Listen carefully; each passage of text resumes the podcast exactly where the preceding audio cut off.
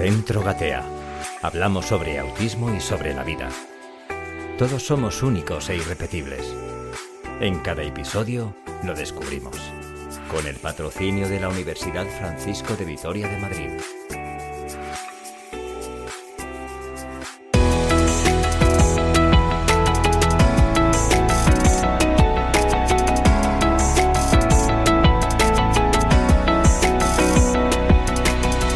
Saludos gateadores, gracias por acompañarnos otro programa más. Os invitamos a compartir este rato de formación, de información.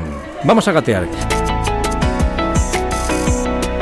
Y aquí seguimos en la pecera del edificio H de la Universidad Francisco de Vitoria participando en el Día Mundial del Autismo. Y es que es una gozada ver a tanta gente que se acerca a los distintos talleres que ha organizado Gatea para dar a conocer el mundo del trastorno del espectro autista. Y nosotros estamos para llevaroslo, queridos oyentes gateadores, hasta vuestras casas, vuestros móviles, porque estos talleres, la información y la formación, es para todos.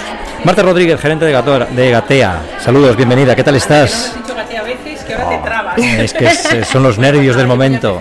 Este podcast número no sé qué, porque llevamos todo el día eh, grabando podcast para presumir de mi equipo, que ya sabes que presumo mucho y presumo con razón. Entonces, bueno, decir una vez más que han trabajado un montón, que esto lo han, lo han organizado ellas, ellas y ellos, y que han salido unos talleres súper chulos. Entonces, yo creo que merece la pena hacer un podcast de cada uno de los talleres que vamos a proponer en la universidad y que nos expliquen un poquito por qué la idea, cuándo lo han hecho, por qué lo han hecho y en qué consiste. Efectivamente. Eh, Lo primero, Marta, hay que agradecerte lo que has montado, todo el jaleo que hay, porque vosotros, queridos amigos oyentes, escucháis de fondo todo el barullo que hay aquí, porque están abiertas el estudio de el estudio nuestro de radio para que todo el mundo. Es una pecera, es una pecera inmensa que caben 200 personas acristalada y están entrando y saliendo universitarios constantemente y entrando y saliendo personas de aquí a la pecera a escuchar nuestros talleres. Bueno, pues yo creo que vamos a hablar con las primeras invitadas, Venga, que los que han, las que han impartido el primer taller. Y además eso viene mucho conmigo, porque parece que hablamos, sí, pero hay que comunicar. Y para eso están con nosotros nuestras amigas Bárbara y Alicia. Buenas tardes, Bárbara, Alicia. ¿Qué tal estáis, chicas? Hola, pues muy buenas. Muy bien. Muchísimas Aquí gracias. estamos. Muy bien, muchísimas gracias por, por, por, por acercaros aquí al programa a nuestros micrófonos. ¿Eh? Un placer, la verdad. Que, tenéis- que tenéis mucho lío ahora con todos los que estáis haciendo. La verdad que sí, ahora empieza ya la gente a animarse, ya empezamos a necesitar estar en los diferentes estándares que tenemos para que enseñarles también todos los materiales y todo lo que usamos. O sea, ¿y vosotros vais a hacer qué, qué taller vais o habéis impartido? Perdón. Pues hemos impartido el taller de comunicación y lenguaje para eh, pues mostrar un poco a los eh, universitarios que están estudiando varias carreras qué es la comunicación, cómo se desarrolla el trastorno del espectro autista, eh, cuál es la diferencia con el lenguaje y los materiales o los sistemas de comunicación que utilizamos. ¿Qué diferencia hay entre comunicación y lenguaje? Mm. Eh, Vaya pregunta buena, ¿eh? La, la comunicación pues es un poco el, la- el canal donde transmitimos el mensaje, donde tienen que estar todos los elementos de la comunicación que ya conocemos, pues que tiene que haber un código, un receptor, una intención comunicativa, todas esas partes que tienen que estar. En cambio el lenguaje es simplemente pues ese sistema, ese código que unifica ese, es- pues esa comunicación. Entonces al final la comunicación, todo el mundo conoce ese código, en cambio con el lenguaje puede que simplemente sea el lenguaje oral y el lenguaje oral no todos nuestros chicos lo conocen, pero sí se pueden comunicar aunque no tengan lenguaje oral. Vale, o sea, el- en el taller que habéis impartido, contadme qué dinámicas, qué estructura la habéis organizado para que la gente que ya os haya visto haya Pues participado. principalmente eh, le hemos contado la introducción de que es TEA, porque no toda la gente que tenemos es- que han estado aquí tienen que saber qué es el trastorno del espectro autista. Entonces, claro, es importante hacer esa pequeña introducción y para que vean también cuáles son los elementos que estas personas que tienen TEA sufren. Entonces, esos déficits, ¿de qué manera podemos trabajar? Y creo que lo más importante ha sido el que lo vivan. Hemos hecho una dinámica en la que le hemos puesto celo en las manos a uno del, del público. Celo, celo. sí. Fiso, como decimos en Andalucía. y luego un poquito en la boca para las herramientas que normalmente utilizamos nosotros de puedo señalar o te Puedo puedo, hablar. o te puedo decir ah, ah, aunque sea pues limitarle para que vean cómo se vive una persona que tiene esas limitaciones y expresar algún deseo de decir quiero un vaso de agua simplemente para que vivan qué sentimientos y qué emociones les les interfieren. O sea que para los- las personas con TIA es difícil, eh, quiero un vaso de agua, por ejemplo. O, de- o depende un poco de, de- depende de- del, grado. Del, grado y de la Eso es, depende del grado y de las capacidades y necesidades que tenga cada persona. Y las herramientas que es. tengas aprendida. Eso es, muchas herramientas que les enseñamos en Gatea son esas, aprender a señalar, aprender a comunicarse, ya sea con el lenguaje o con un sistema de comunicación alternativo o aumentativo. Claro, y no solo eso, sino también es muy importante que le permitamos el tiempo. Me refiero, si el señalado no sale en la etapa en la que tiene que desarrollarse, no significa que no pueda hacerlo nunca más o que ya no lo va a hacer. Necesitamos también más tiempo para ellos, ayudarles a entrenar, a adquirir eso. Es lo mismo, nosotros no sabemos jugar, yo que sé, al baloncesto la primera vez, ni siquiera observando. Necesitamos vivirlo, necesitamos tiempo para entrenar. Pues en la comunicación es lo mismo. ¿Qué Eso es. componentes tiene que ha- haber en la comunicación? Pues el principal es un emisor. Un emisor, un receptor, un, código, un mensaje, el canal y la intención comunicativa que es súper importante. Lo más Eso es caso. común a importante. todas las personas. Eso es. es todo lo que tenemos. ¿Qué pasa? Que en las personas con autismo, pues hay algunos de esos factores, a lo mejor que no terminan de tener toda esa herramienta para poder desarrollar esos elementos. Y es ahí donde vamos a intervenir, donde vamos a ayudarle, y no solo a ellos, sino a su familia. Porque, ojo, es muy importante que el hecho de que ellos aprendan una manera alternativa de comunicarse, también es importante que en su entorno más cercano y, y con el que más pasan tiempo, sepan utilizar el- en la misma manera de comunicación. Claro, no que tiene puede sentido. ser su familia, su cole, el- la zona de trabajo, los amigos, La pareja, la pareja, lo que sea. Lo que le sea. rodee ese entorno. En el mundo del autismo, ¿el lenguaje es la mejor herramienta para comunicarse o no tiene por qué? No, no tiene por qué. No tiene por qué, pero Vamos no hace falta. Incluso a lo mejor es la peor herramienta para Eso es, algunos sobre casos. todo al principio, porque ese lenguaje a veces también es muy escaso a nivel de vocabulario, incluso a veces de comprensión y expresión. Entonces, si tenemos siempre unos apoyos visuales un sistema que nos ayuda un poco a, aumentar esa adquisición del lenguaje o de expresión del lenguaje, pues las personas se pueden comunicar mejor y los demás también les entendemos mejor. Pero ya no solo eso, vamos a poner, o sea, no hace falta ni que nos vayamos al autismo. Nosotros, o sea, todo el mundo se comunica de maneras diferentes. No siempre utilizamos el lenguaje, utilizamos el señalado para indicar de que quiero eso, utilizamos miradas, eh, comunicación no verbal, utilizamos también fotos, mensajes. Me refiero, ¿por qué tenemos que obligar a las personas con TEA que tienen dificultad en ese, en, hay que hacer lenguaje, lenguaje? Eso es. No, No. nosotros, todo el mundo nos comunicamos de manera Creo que es diferente. una forma también de adaptar adaptar nuestro entorno y, y enseñar, informar a las personas que viven en este mundo que no todo es el lenguaje oral, sino que como ha dicho Alicia, hay una comunicación no verbal, hay otra forma de comunicarse que no es solo el habla. Ajá. Eh, ¿Qué dificultades nos- se pueden encontrar las personas con TEA eh, para comunicarse? Hay una marea comprensión. de cualquiera. Cualquiera Eso de ellos. es. Hay personas que tienen lenguaje, pero no, sa- no tienen una, eh, un desarrollo cognitivo en el que saben estructurar esas palabras, o esa oración, mejor dicho, perdón. Eh, hay personas que, o sea, e- es un mundo. Hay tantísimos factores que se requieren y eh, lo mismo, hay veces que una persona pueden desarrollar mejor esta parte, hay otros que tienen más dificultades en otro elemento. Entonces, lo más importante de todo es conocer a la persona. Eso Es lo Y trabajar la fundamental. comunicación social también, porque muchas veces esa comunicación en, en los entornos sociales son lo que más les dificultan. Entonces también trabajar esa comunicación, aprenderla y ensayarla para que ellos vayan a la sociedad, también es mm, hay que trabajarla porque aunque a veces tengan esa comunicación, esa expresión, esa comprensión del lenguaje, también en, en sociedad tenemos que trabajarla. Por eso es una de, la de las principales razones por las que hemos hecho estos talleres, para concienciar al resto de la población que también tenemos que conocer estas maneras de comunicarse. Claro. Porque si a lo mejor tú estás trabajando en un bar y te viene una persona y que te entrega una tirafrase de su cuaderno de comunicación, tú vas a decir, ¿esto qué es? Pues esa es la importancia de acercarle a todo el mundo que existen maneras diferentes de comunicarse, que lo mismo que nosotros, o sea, que todo el mundo utiliza fotos, imágenes, mensajes, lo que sea, también podemos utilizar lo que te lo diga una tablet, que te lo diga en un tirafrase o que te haga un signo. Eso es. Fíjate, yo, porque llevo muy poquito en el mundo este del autismo, y muchas veces cuando me enfrento o, o me quiero relacionar con una persona con autismo, no sé cómo entablar Eso una es. comunicación con estas personas. Muchas veces, eh, a lo mejor por ignorancia, porque no estamos concienciados, yo en este caso no estoy concienciado cómo puedo hablar, cómo, cómo puedo interactuar con mi, con mi interlocutor, vaya.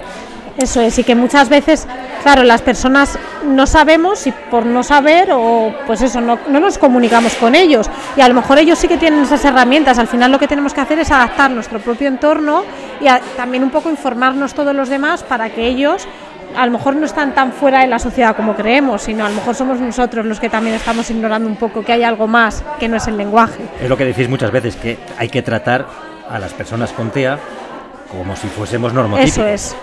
Ah, yo creo que en ese punto a cualquier persona, ¿no? Me Eso refiero, es. vivimos en un mundo de sociedad, ahora mismo estamos en un punto en el que esa sociedad no tiene esas herramientas ni ese conocimiento sobre eh, el autismo, pues vamos Aquí a trabajar estamos. en ello, pero todo el mundo, me refiero, no solo las personas con TEA, yo a veces que también tengo dificultades porque a lo mejor me trabo, lo que sea, y no por ello significa que no me pueda comunicar, por supuesto que sí, utilizo otros recursos. Sí, sí. Y además que las personas normotípicas decimos que por mu- no por mucho hablar, como yo en este caso, a lo mejor no comunico nada.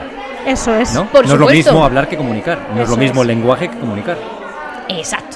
Oye, por cierto, antes de, no, sé, no, os- no os habéis presentado porque se me ha... se- Ay, se me- es verdad. Me he equivocado yo, perdonadme. Así que decid a la audiencia, vuestro, ya sabemos Alicia y Bárbara, pero ¿qué sois? ¿Quiénes sois? ¿Qué hacéis? ¿Por qué lo hacéis? Bueno, pues yo soy maestra de educación especial, soy PTIAL eh, y terapeuta de Gatea también. Eh, ¿Por qué lo hago? Porque me encanta el autismo y quiero que todo el mundo conozca lo maravilloso que es trabajar y estar con estas personas y enseñar y formar también a la gente para que vean que hay un mundo mucho más allá a veces de nuestras propias narices también y, que hay algo más y que puede ser muy gratificante también esto. Y yo soy Alicia, eh, soy psicóloga general sanitaria, especializada en intervención con personas con autismo. Y bueno, principalmente mi objetivo es poder ayudar la calidad, eh, poder poner mi granito de arena, eh, intentar fomentar una calidad de vida óptima, no solo para la persona con TEA, sino también para su familia, que son las principales personas o las personas de, de referencia para, eh, para las personas con TEA. Y es fundamental que intentemos proporcionarle herramientas, recursos, estrategias y que la sociedad también intente ayudarnos en ese, en ese as- aspecto. Oye, ¿cuándo descubristeis esta vocación? Porque se os ve que estáis entusiasmadas desde que se Bueno, que empezó a encima organizar estos talleres. has elegido a dos encima que- ¿eh? Desde cuando ya desde el feto de vuestra madre ya tenéis las cosas muy claras. Quiero ser formadora, informadora. Bueno, no tanto, ¿eh? Yo no lo tenía tan clarísimo. Realmente fue, eh, a ver, porque yo siempre, es verdad que en el mundo de la diversidad siempre me ha interesado, siempre he querido poner mi granito de arena. Y luego fui descubriendo lo que es el autismo, pues por circunstancias de la vida, de que te encuentras a personas, precisamente lo que comentabas antes, Raúl, de cómo puedo comunicarle o, o no estoy entendiendo lo que me está pidiendo o la persona o se ha enfadado o no se comunica conmigo porque la ha intentado tantas veces, entonces digo, no, aquí hay que hacer algo. Entonces, pues nada, fue formándome, fue descubriéndolo y bueno, y, de- y he descubierto un mundo que me apasiona. Me apasiona. Y eso, y mi principal objetivo es, es ayudar tanto a la persona como a su entorno más cercano. Yo un poco desde siempre he querido ser profe, pero no sabía muy bien y todo lo que era voluntariados, la diversidad, como dice Alicia, me encantaba y por suerte tuve un compañero con síndrome de Down y otro con autismo en el colegio, que en ese momento era como muy no sé, a lo mejor no estaba tan como No, ahora no había tanta y a mí me llamaba muchísimo la atención cómo trabajaban con ellos, cómo pues cómo les ayudaban para poder desarrollarse, cómo nos enseñaban a nosotros a ayudarles, trabajar con ellos, comunicarnos. Entenderles también, Entenderles. que es importantísimo en qué Eso es. consiste. Además eran ya más adultos, porque eran más mayores que nosotros, entonces como que entendías también una parte de la vida que decías, jo, pues que no son solo cuando son pequeños, que cuando son mayores esto sigue. Y entonces decidí meterme a, a por ello y empecé a formarme, a formarme y, y la verdad que como dice Alicia, o sea, lo que al final buscamos con esto, estamos motivados porque vemos que podemos seguir ayudando tanto a esas personas como a su entorno, ya sea familias, personas, gente que se acerca a pedir un café, pues ya podemos ayudarles en su vida diaria. Claro, y toda esta formación y todo este conocimiento no, no implica de por qué vayas a tener que trabajar con ellos. Me refiero, no es necesario conocer el autismo para trabajar con ello. Podemos conocerlo para conocer a ellos, para saber cómo podemos ayudarle o cómo podemos introducirle mejor, facilitarle en este mundo social, porque somos sociales, vivimos en un mundo social. Vosotros sois más jovencitas que yo, por supuesto que sí. Yo me acuerdo cuando tenía vuestra edad, hace muchos años ya de aquello. Ay, qué hace exagerado, muchos hombre.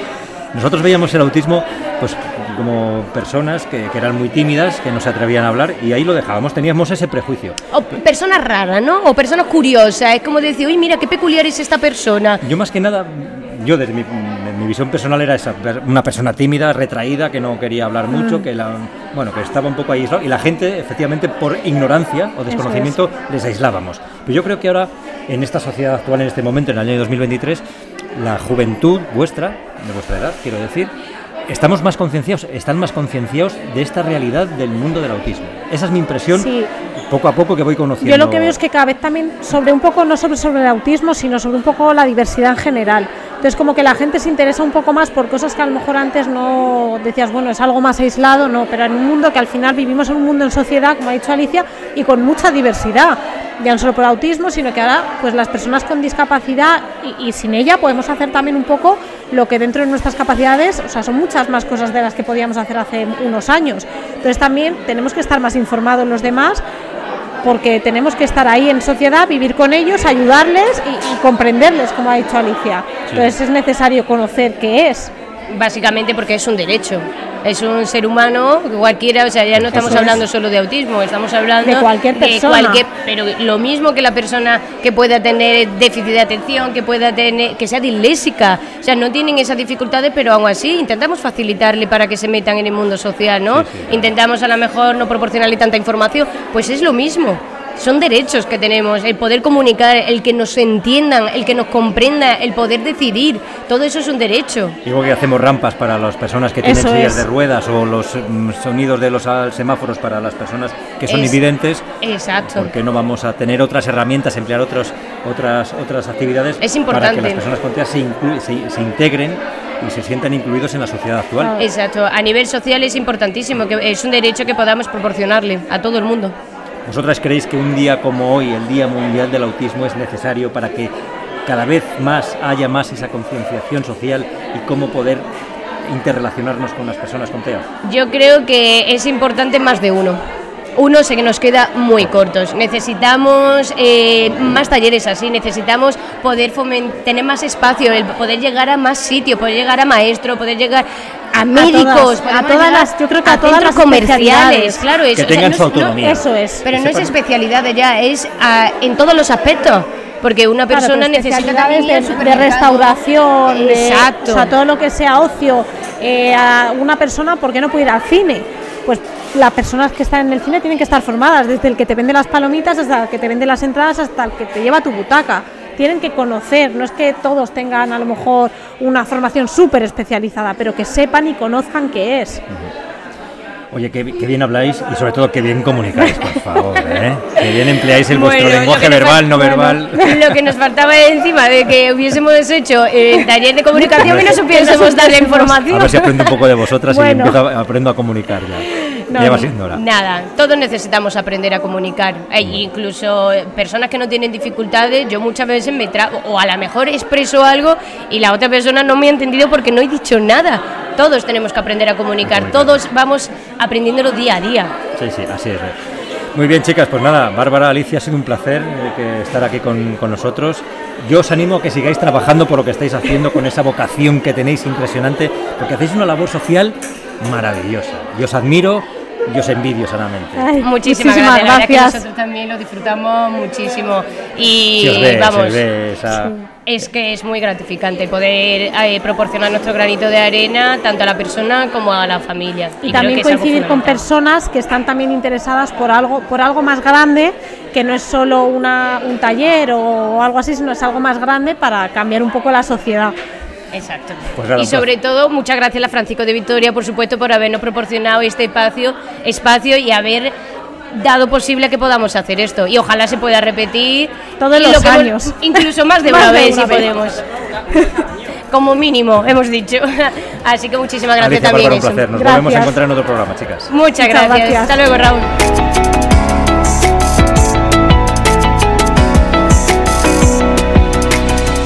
Marta, vaya chicas que tenemos más majas aquí, por favor, ¿eh? Por favor. Oye, de nuestro máster, eh, todos los que salen tienen trabajo y lo mejor de lo mejor nos lo quedamos. Pues oye, vamos a seguir haciendo radio de gateadores porque tenemos un día maravilloso que lo iremos dividiendo en, en píldoras para todos nuestros oyentes. Así que nada, Marta, seguir Seguimos, seguimos. Yo, yo, yo, como ves, A me levanto, me siento, me levanto, me siento, me levanto, me siento y ahora te traigo otro taller para hacer otro podcast. Venga, pues muchas gracias, Marta. Un beso fuerte. Venga, un beso a todos. Hasta Queridos ahora. oyentes gateadores, espero que os hayamos informado, que ya habéis disfrutado, que hayamos, os, os hayamos entretenido y por supuesto que os haya sido muy útil este programa. Ya sabéis, disculpad mis preguntas tontas, mis ignorancias, mis errores. Oyentes gateadores, un saludo enorme. Os animamos a seguir gateando, porque para caminar, primero se tiene que gatear.